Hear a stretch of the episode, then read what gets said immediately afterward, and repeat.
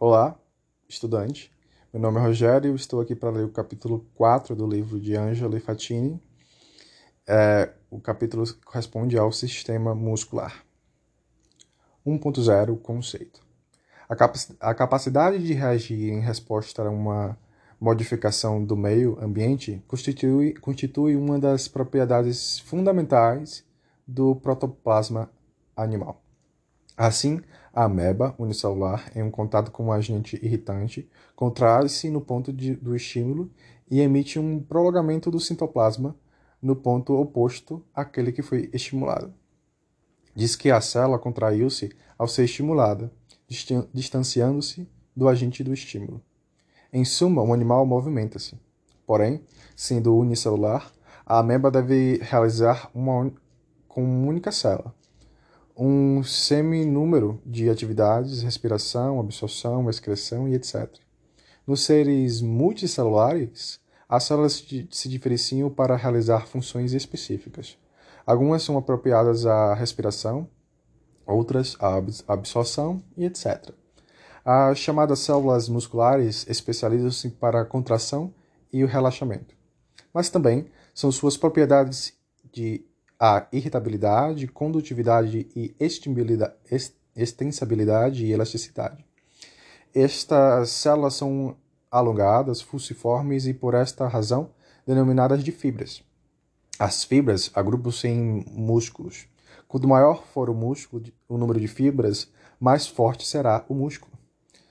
Do mesmo modo, quanto maior for o comprimento da fibra muscular, maior será a capacidade de contração do músculo a qual pertence.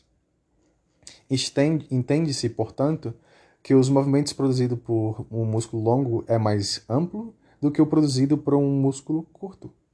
Os músculos acham-se fixados pelas suas extremidades.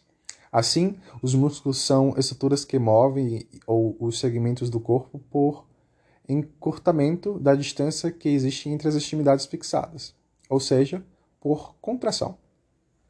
A miologia que o estuda, é, entretanto, também há músculos que músculos nas vísceras e estes são estimulados na espal, dentro do aparelho locomotor, constituindo pelos ossos, pelas articulações e pelos músculos. Esses últimos são elementos ativos do movimento. Os ossos são elementos passivos do movimento, alavancas biológicas. Porém, a musculatura não assegura só a dinâmica, mas também a estática do corpo humano. Realmente, a musculatura não apenas torna possível o movimento, como também mantém as unidades, as peças ósseas em determinada posição, e a posição é a postura do esqueleto. Variedade de músculos esqueléticos lisos e cardíaco. Células, a célula muscular está normalmente sob controle do sistema nervoso Cada músculo possui o seu, o seu nervo motor, o qual se divide em muitos ramos que para poder controlar todas as células do músculo. As divisões mais delicadas desses músculos, ramos microscópicos, terminam num mecanismo especializado conhecido como placa motora. Quando o impulso nervoso passa através do corpo, a placa motora transmite o impulso às células musculares, determinando a sua contração. Se o impulso para a contração resulta em um alto de vontade, diz que o músculo é voluntário. Se o músculo impulso, se o, o impulso parte de uma porção do sistema nervoso sobre o qual o indivíduo não tem controle consciente, diz que esse músculo é involuntário. Os músculos voluntários distinguem-se histologicamente dos involuntários, por apresentar estriações transversais. Além das estriações longitudinais que são comuns a todos os tipos de músculo, por esta razão são chamadas de estriados. Ao passo que os involuntários denominam-se de lisos, o músculo cardíaco, por sua vez, assemelha-se ao músculo estriado. Histologicamente, mais atua como um músculo involuntário além de diferenciar dos dois por uma série de características que lhes são próprias. As estruturas microscópicas do músculo é bastante complexa, particularmente nos músculos estriados. O estudo do feito em histologia, aqui chama-se a atenção apenas dos aspectos delgados do tecido conjuntivo que envolve a fibra muscular, é denominado de endomísio. O que envolve as fibras musculares agrupadas em fascículos é o perimísio, e a bainha conjuntiva que envolve grupos de fascículos, que por sua vez é formada por músculo, é denominada de epimísio. Também é possível distinguir os músculos estriados dos lisos por tipografia. A primeira são os esqueléticos, isto é, estão fixados pelo menos uma das extremidades ao esqueleto. Os últimos são viscerais, isto é, são controlados na parede de vísceras e diversos sistemas de organismos. Entretanto, músculos estriados são também encontrados em algumas vísceras, e os músculos lisos também podem ser submetidos a, a controle de vontade. Disse-se, pois, que os músculos lisos e o cardíaco são involuntários em relação à função, ao passo que os músculos escleráticos são voluntários, ou seja, sob controle do consciente. O músculo cardíaco e liso, visceral, são inervados pela divisão anatômica do sistema nervoso. Já o músculo esquelético é inervado pelo sistema nervoso central. Há músculos estriados, voluntários e esqueléticos que estão sob controle da vontade parcialmente. O, di o diafragma e os músculos de respiração são exemplos. É possível voluntariamente suspender a respiração por algum tempo, mantendo o diafragma fixo, mas esgotada a tolerância. A contração da, do diafragma, diafragma e as excursões respiratórias faltam ao normal. As, a musculatura estriada do canal anal também não está sob con o controle do indivíduo indefinitivamente. Treinamentos, treinamento exaustivo dos músculos esqueléticos podem permitir um autocontrole do voluntário sobre eles, o que leva alguns indivíduos a realizar contrações musculares inusitadas. Os atores da cidade de Bali, na Índia, são capazes de controlar os músculos da face, chamando os músculos dérmicos, mímicos e o da fisionomia, ou ainda a expressão fisionômica de tal modo que a, a hemiface mostra a expressão fisionômica. O choro e a outra hemiface, o, o oposto, o riso. Atletas podem apresentar condição denominada de hipomorfismo, caracteriza o aumento do volume de determinado grupo de músculos nas diversas modalidades de atividade física. Maior, a maior parte das considerações que se seguem refere-se aos músculos estriados esqueléticos. Componentes anatômicos dos músculos estriados esqueléticos. Os músculos esqueléticos típicos possuem a porção média e, e extremidades. A porção média é escamosa, vermelha e no vivente, vulgarmente chamada de carne, e recebe o nome de ventre muscular. Nele, predominantemente, a, as fibras musculares é, portanto, a parte ativa do músculo, isto é, a parte contrátil. No, indi no indivíduo vivo, o repouso, o repouso, o corpo muscular, o tônus, ou seja, certo grau de contração reflexa. Quando as extremidades são lindra, lindroides, ou então têm forma de fita, chama-se de tendões. Quando são laminares, recebem a denominação de apeneuroses.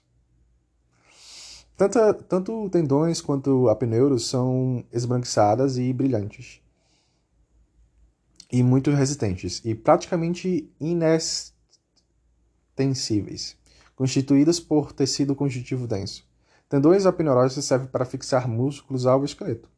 Entretanto, tendões ou apeneuroses nem sempre se prendem ao esqueleto, podendo fazê-lo em outros elementos, cartilagem, cápsulas articulares, septos intermusculares, derme, tendão e outro músculo, etc. Em certos músculos, as fibras e tendões têm dimensões tão reduzidas que se tem impressão que o ventre muscular se prende diretamente nos ossos. Do mesmo modo, em que poucos músculos aparecem tendões interpostos e ventres ao mesmo músculo. Esses tendões não servem para a fixação do esqueleto. Fáscia muscular. É uma lâmina de tecido conjuntivo que envolve cada músculo. A espessura da face muscular varia de, de músculo para músculo, dependendo de sua função.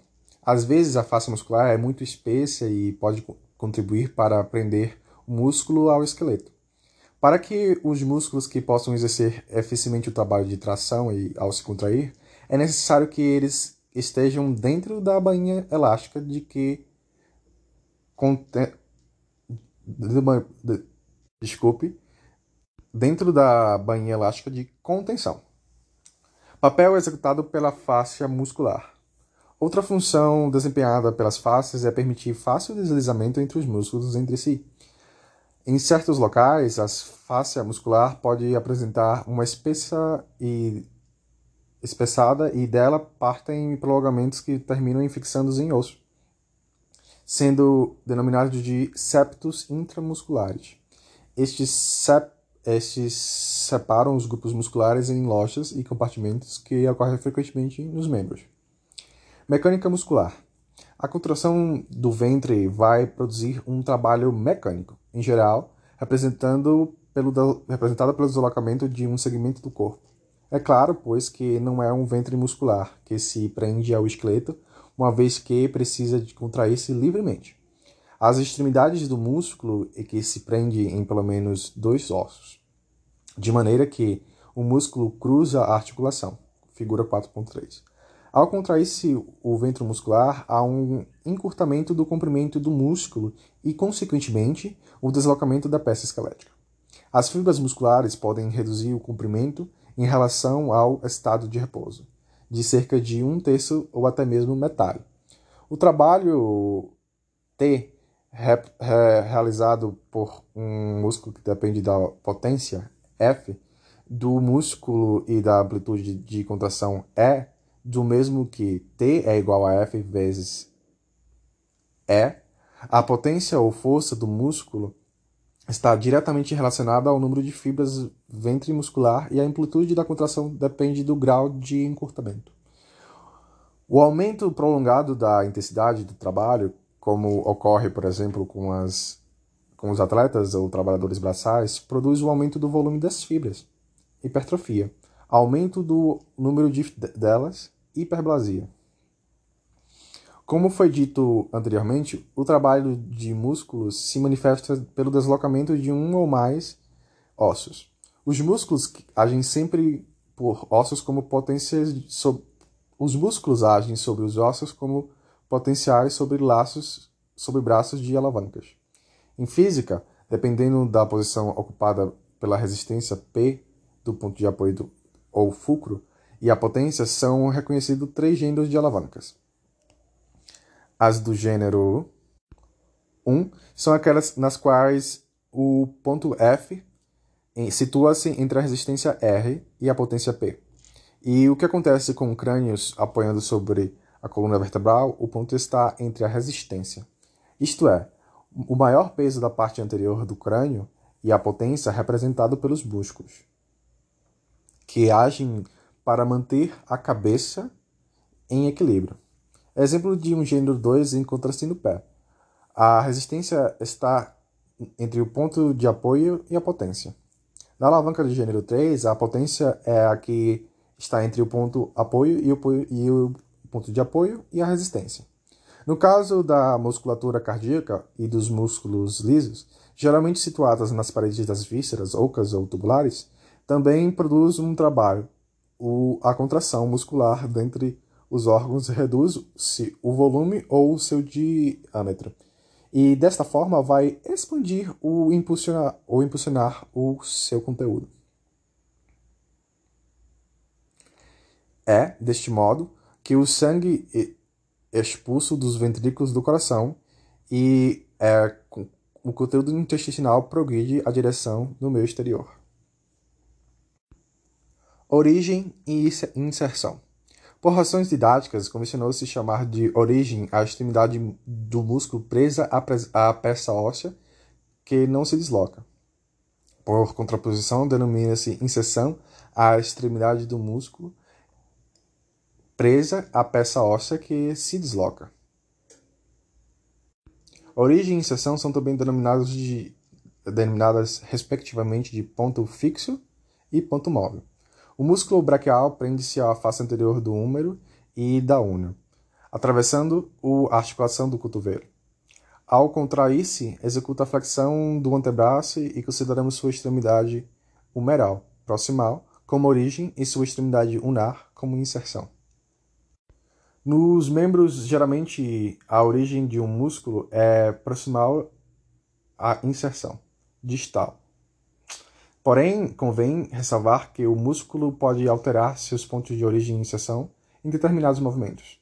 Quando um atleta eleva seu corpo numa barra, é o braço que se, que se flete sobre o antebraço e a peça óssea em que se desloca é o húmero.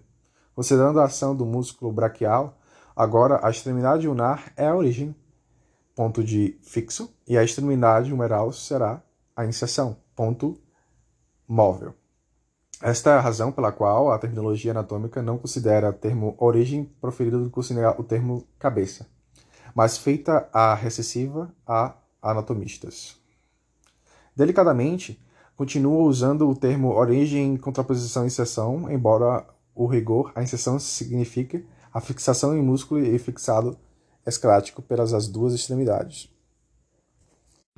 7.0 Classificação dos músculos.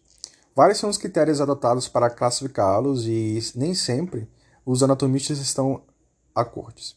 A forma, a forma do músculo é extremamente variável e a nomenclatura se aproveita deste fato para designar vários músculos.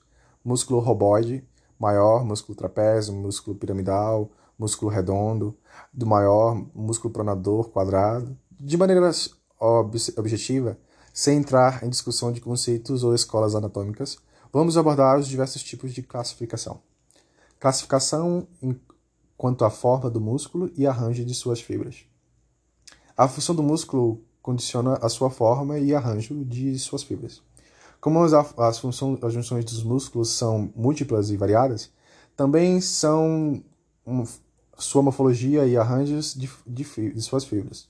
De modo geral e amplo, os músculos têm fibras dispostas paralelas e oblíquas à direção de tração exercida pelo músculo.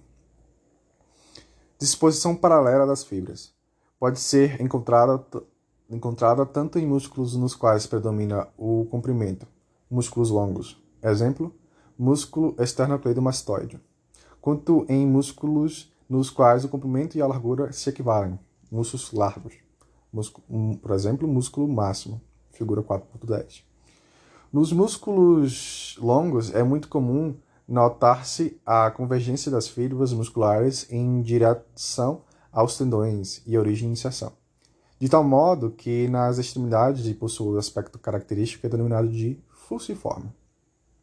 Músculos fusiformes são frequentes nos membros Exemplo, bíceps braquial, figura 4.0 e 4.3.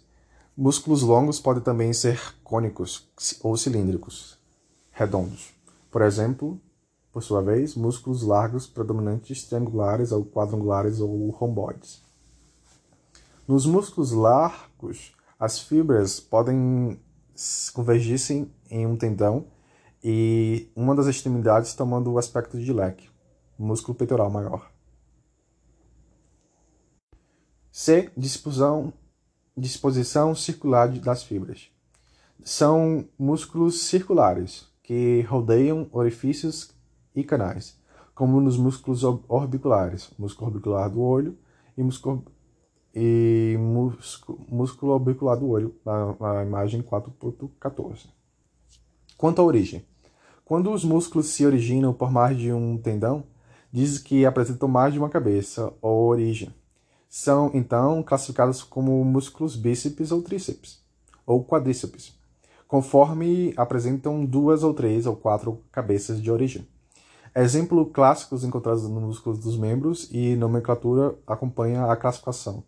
Músculo bíceps braquial, na figura 4.3, o músculo, músculo tri, tríceps sural, quadríceps femoral. 7.3 Quanto à inserção. Do mesmo modo, os músculos podem se inserir por mais de um, de um tendão. Quando há dois tendões, são músculos bicaudados, três ou mais policaudados. Músculos longos do, do, dos dedos do pé, ou outros exemplos de músculos, flexões e extensões de dedos da mão. Quanto ao ventre muscular, Alguns músculos apresentam mais de um ventre muscular, o que tendões com tendões intermediários situados entre eles. São digástricos os músculos que apresentam dois ventres. Exemplo, músculo digástrico. Ou poligástrico, que apresenta um, um número maior, como é o caso do músculo reto do abdômen. Quanto à ação. Dependendo da ação do principal resultante da contração do músculo, o mesmo pode ser classificado como flexor, extensor, adutor, rotator medial, rotator lateral, pronador, supinador, flexor plantar, flexor dorsal, depressões ou abaixadores, depressores ou abaixadores, levantadores ou elevadores, orbiculares, esfinctares, dilatadores, tensores, rotadores ou protratores. Sobre a coluna. Para estabilizar o tronco e ainda outros agem como, como membros inferiores, tudo a fim de assegurar o equilíbrio e possibilitar a perfeita execução de movimentos desejados.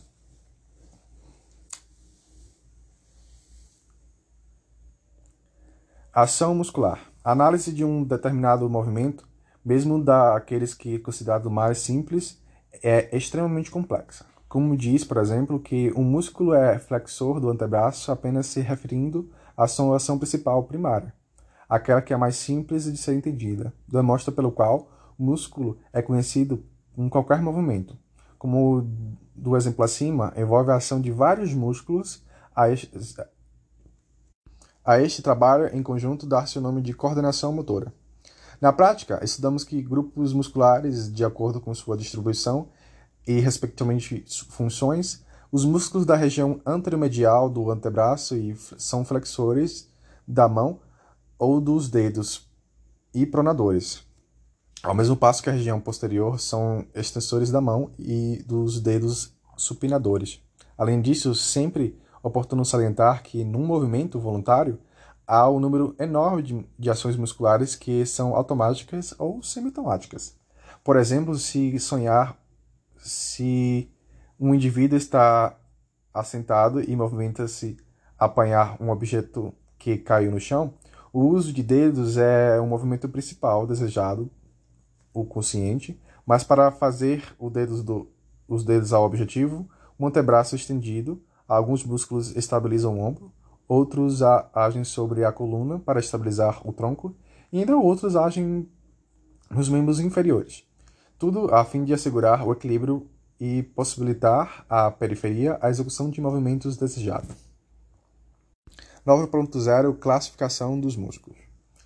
Quanto o músculo é o agente principal da execução de um movimento, ele é agonista. Quando o músculo se opõe ao trabalho do antagonista, seja regular a rapidez, seja regular a potência da ação desse agonista, chama-se de antagonista.